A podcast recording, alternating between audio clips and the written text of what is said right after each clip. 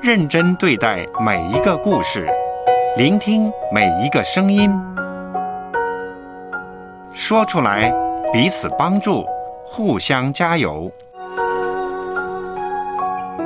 So Podcast，华人华语故事的声音。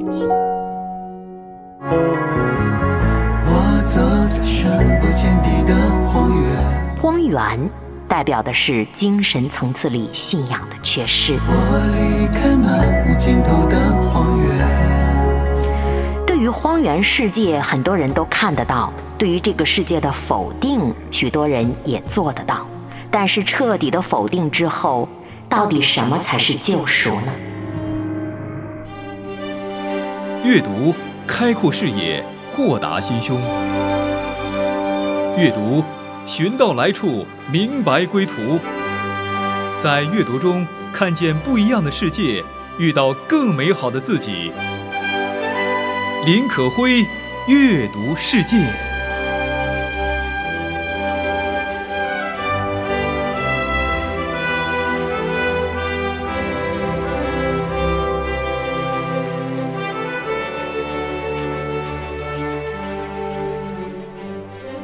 二年的四月七日，伦敦开展了一场盛大的文学盛宴，是纪念荒原问世百年的庆祝活动，主题叫“碎片荒原二零二二”。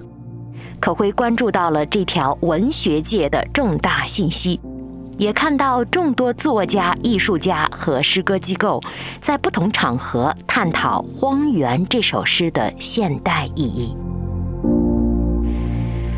荒原》是英国作家 T.S. 艾略特的代表作，发表于1922年，到今年正好问世百年。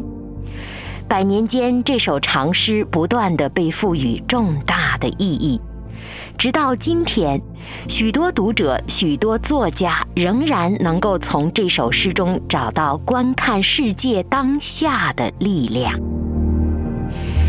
今天阅读世界将继续跟大家一起分享《荒原》这首长诗。昨天我们大概了解了《荒原》的主体内容、主题以及作者的写作背景。那《荒原》的尽头到底什么才是希望呢？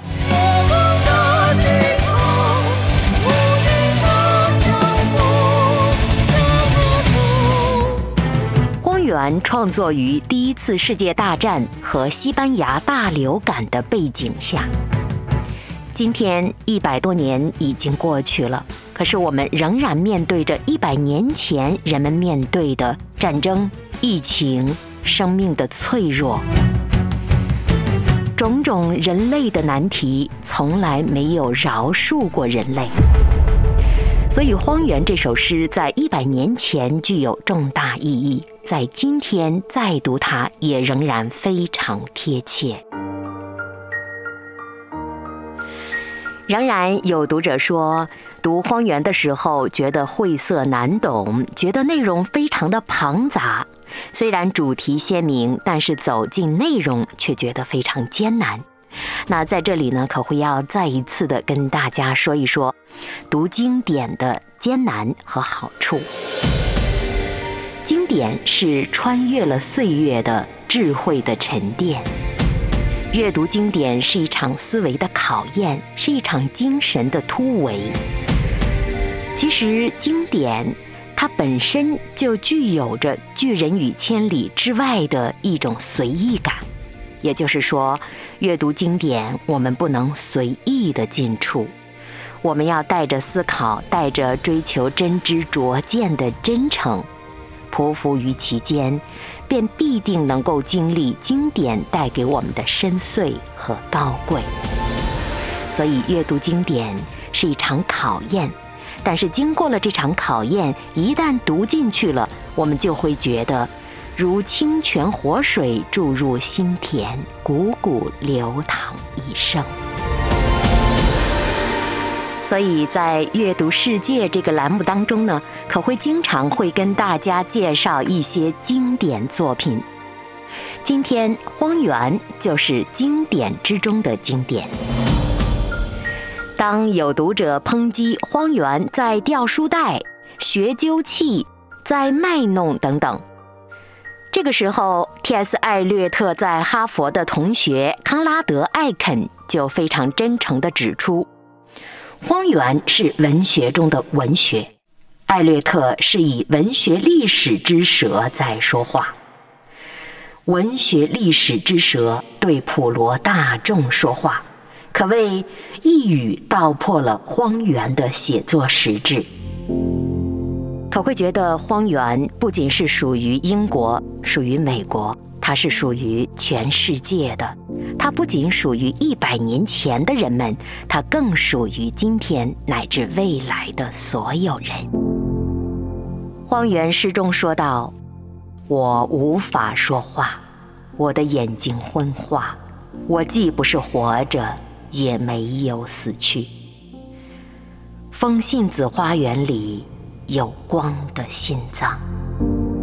这几句让我们看到了作者深邃的内涵。荒原是贫瘠的、荒芜的、枯萎的，但是这些植物或者是这些生物都在期待着可以恢复生机，期待着有光可以临到。这首诗预知了人类将要面对的一切痛苦，但是不管是诗歌还是诗人，谁都没有办法阻止困难的发生，尤其是人们精神层次的痛苦。所以，与其说世界是荒芜的，不如说痛苦的根源来源于荒原的精神世界。在主题和技巧上，荒原堪称时代代表。他把神话的、人类学的、基督教的和东方宗教的意象融为一体。在题材上呢，它是以现代城市为背景的，以广阔的画面展示了城市生活的众生相，又很像是一部先锋派的纪录片。作者像导演一样。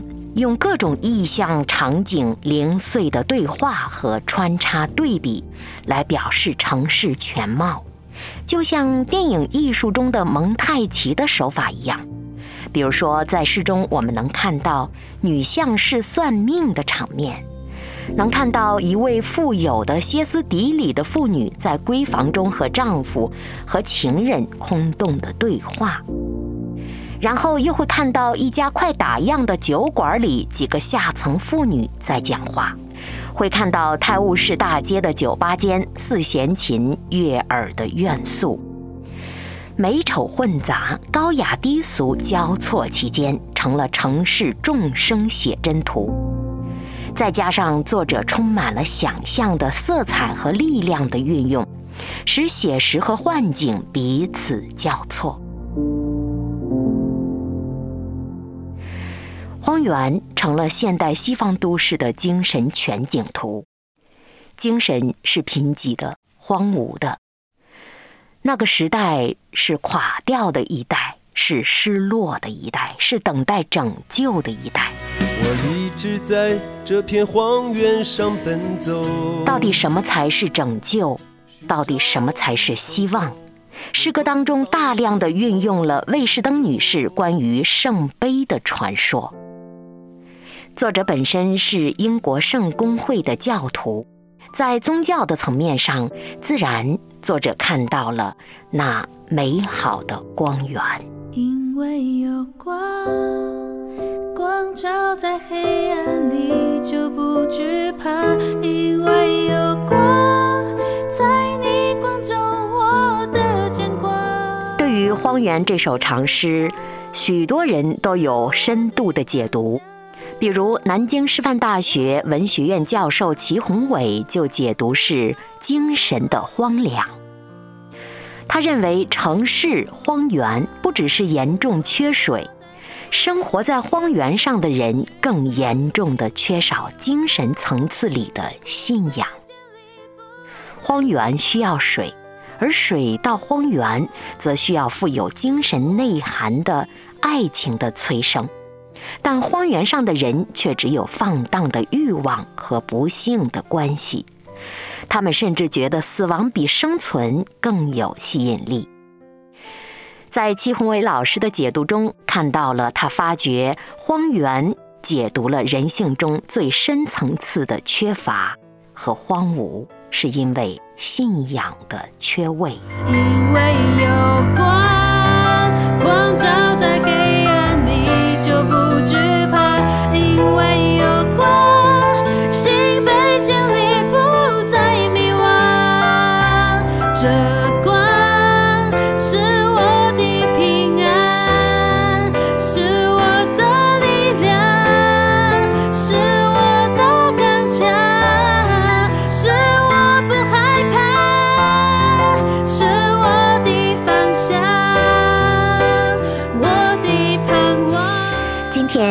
世界将继续跟大家一起分享《荒原》这首长诗。欢迎收听《阅读世界》。回到长诗，长诗中写到土地干旱，传说因为禹王患病又衰老，所以他统治的肥沃之地就变成了荒原，需要一位少年英雄经历种种艰险，带着利剑找到圣杯，才能够医好禹王，之后大地才能够复苏。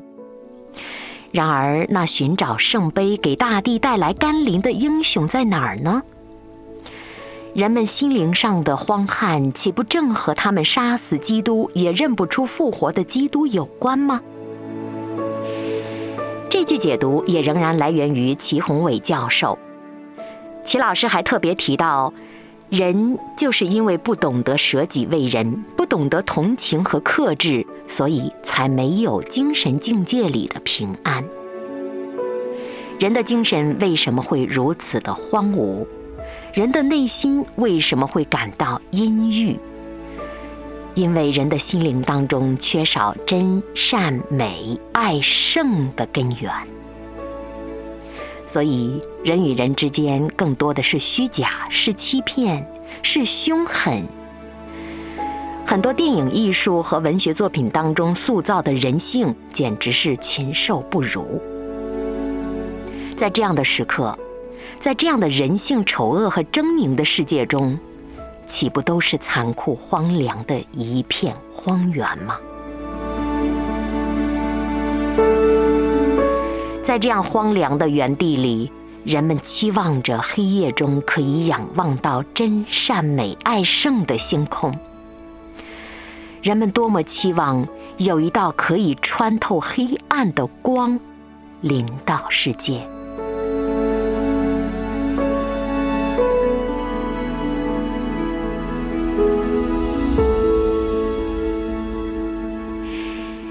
在《荒原》这首长诗中，诗人间接或者是直接地引用了三十多种艺术、文学和音乐作品，并且很多并不是一般人所了解的作品。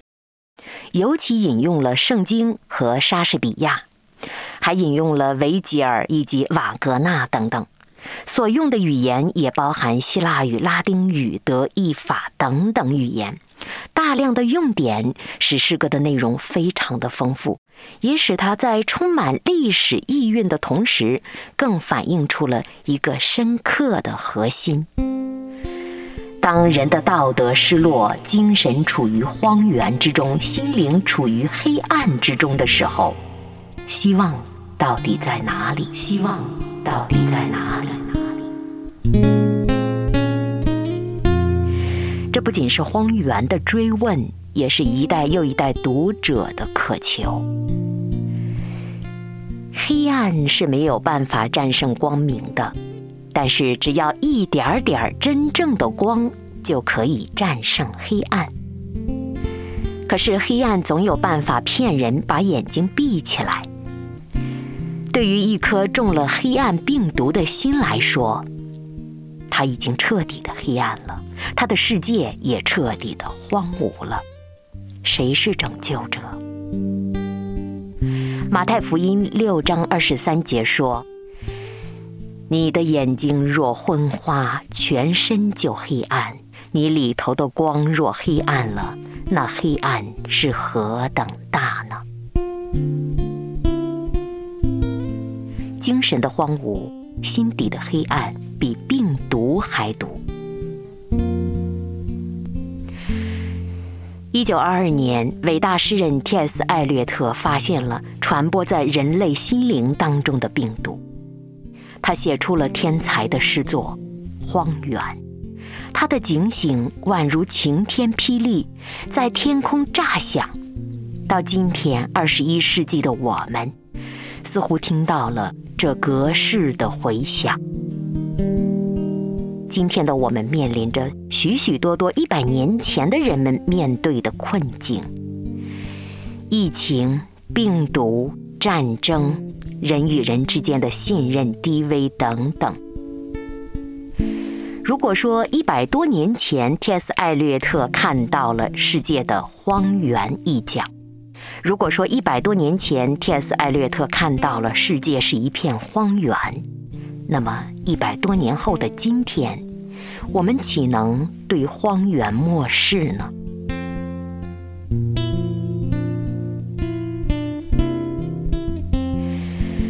可辉读到 T.S. 艾略特的这首天才诗作《荒原》的时候，单看题目就已经惊叹不已。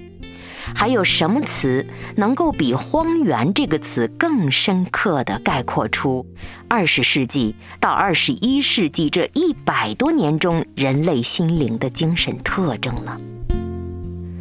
瑞典学院常务秘书奥斯特尔林读到《荒原》的时候，他说：“人们一旦明白了荒原艰涩难懂而又奇妙的奥秘，便不会不理解。”它那令人恐怖的含义。可会解读，奥斯特尔林认为，艾略特在这首长诗当中已经非常清楚地点明，当人们的精神境界里缺乏信仰的时候，是多么恐怖和荒芜。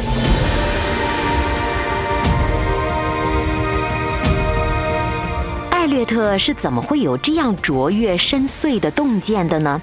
那么，如果您听了昨天的节目，您会了解到，艾略特起初生于美国，后来搬到了英国，取得了英国国籍，加入了英国的国教圣公会。艾略特的精神内核正是基督教的精神，这也是他创作《荒原》的精神内源。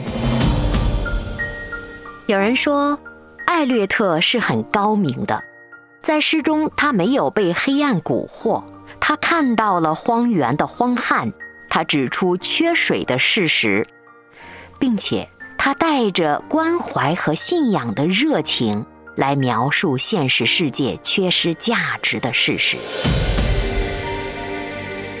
如果这首诗仅仅停留在热情的观察、细腻的体悟，感知到了缺水和荒旱，那这首诗还是比较浅层的。艾略特如果没有这种热情，又怎么可能带着极大的忧虑来观察、来感知现实世界当中的缺水和荒旱呢？艾略特在创作《荒原》的时候，正经历着西方世界“上帝之死”的事件。齐宏伟老师有本书叫《心有灵犀：欧美文学与信仰传统》，在其间，齐老师对《荒原》进行了解读。其中有一段文字是这样说的：十九世纪末二十世纪初，人类拒绝上帝，奋力挣扎着战胜迷惘和死亡，冲破绝望与荒凉。没想到，最终发现竟置身荒凉。甚至在艾略特《荒原》中成为了一具尸首。从上帝之死到人之死，短短不到几十年的时间。美国学者艾伯特·甘林指出，问题是，什么能够改变正在迅速移动的西方文化呢？齐老师提出了西方文化当中启蒙运动思想的重要性。但是后来经过解析，发现这根本不是改善之路。最终发现，启蒙运动思想只会把人带进困境，让人失去祝福。那获得祝福、获得拯救，还要回到那信仰的源头。齐老师得出一个结论，主要是透过基督教对文化的影响，我们才能够看到荒原背后人们对于基督的仰望，而这是解救人于荒原之中的希望。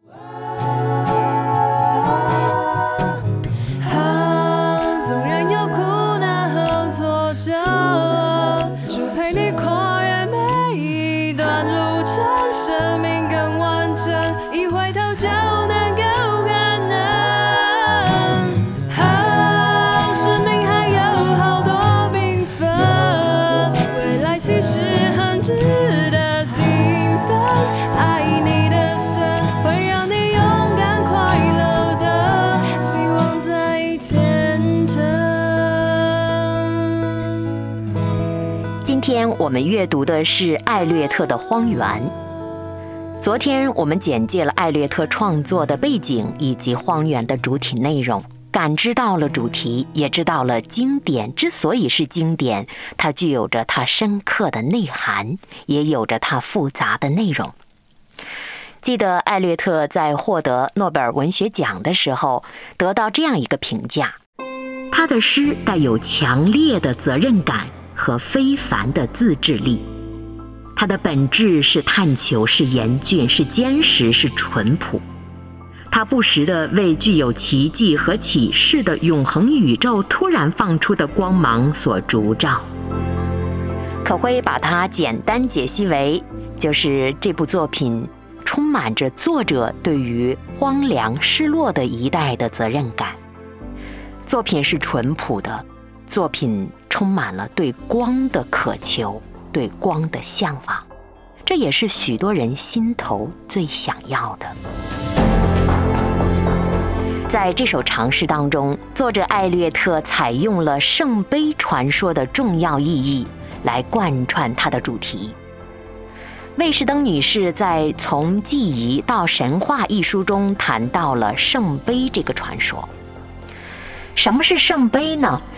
圣杯就是因为盛装过耶稣基督在十字架上留下的宝血，所以被称为神圣的杯子。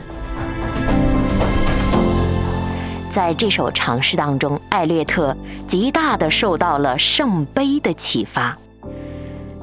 当放荡的情欲和不幸的人与人之间的关系给大地带来的是灾难的时候，艾略特看到生命的活力需要救赎主，只有神圣的秩序临到苦难的人世，才能够使荒旱的原野重新恢复生机。荒原总共有五章，四百三十三行，是一篇长诗，在最后一节。作者艾略特特别以基督在克西马尼园的祈祷和被捕的情节为开端。其实，他暗示了基督之死和荒原荒旱的关联。正是因为人们把救主杀死了，所以世界一片荒芜。接着，荒原写到了走在人们身边而不被认识的第三人。这第三人是谁呢？那这篇长诗的翻译者赵罗蕊认为，耶稣复活了，他就是那第三人。但是人们不认识他，看不清他是谁，他究竟存不存在？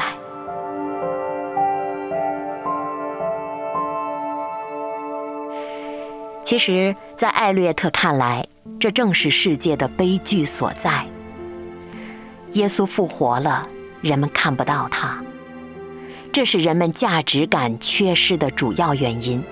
对于一个仅仅活在现实层面的人来说，他是感受不到价值的匮乏的。在泛滥的欲望的大海中，他是兴高采烈的，他哪会有悲剧之感呢？看不到耶稣的人，世界岂不是充满了悲剧和荒芜吗？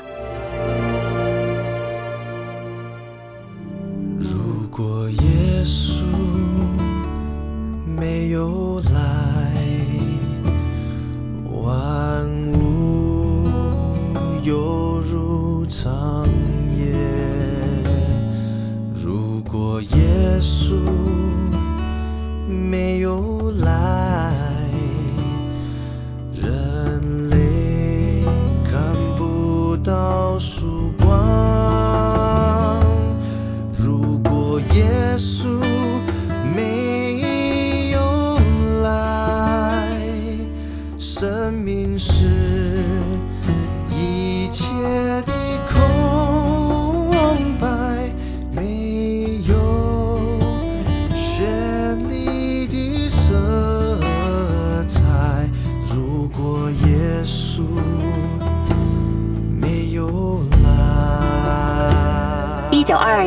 著名长诗荒原发表了，一经发表便举世轰动。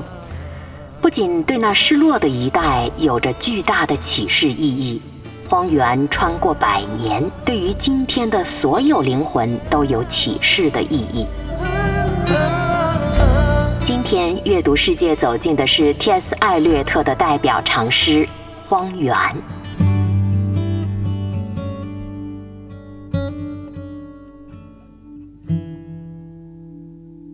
荒原代表的是城市的荒芜，代表的是荒旱饥渴的呈现，代表的是精神层次里信仰的缺失。对于荒原世界，很多人都看得到；对于这个世界的否定，许多人也做得到。但是彻底的否定之后，到底什么才是救赎呢？唯有向死而生。再次给他注入信仰和圣爱的活水，才能够生机复发。而那水只能是来源于圣杯之中的耶稣的宝血，是那圣水才能让这荒原不再干旱。在 T.S. 艾略特的《荒原》当中，特别引用了奥古斯丁的忏悔录。诗句说道：“我徘徊，我的上帝呀、在我年轻的时候，我走失了，离你是那么遥远，我自己已变成了一片荒原。远离上帝的人就处于荒原之中了。”艾略特对荒原的态度，既是给予批判的，又是置身其中探索出路的，从而。它带给了许多追寻者真善美爱圣的空间，也为神圣之火和神圣之水的来临做好了预备。所以，当我们读《荒原》读到这样的层次，才会知道它的深邃内涵是一束光芒。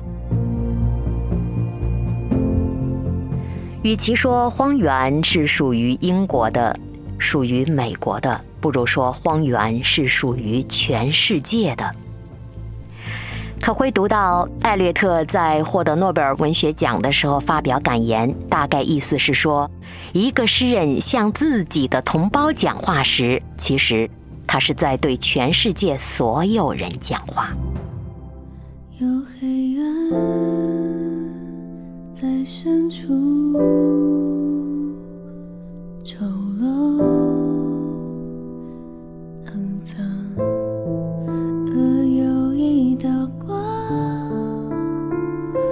进来，照亮内心。荒原属于你、我、他，荒原属于我们。愿我们在荒原中看到光，看到希望，看到神圣的救赎。这光是道路真理生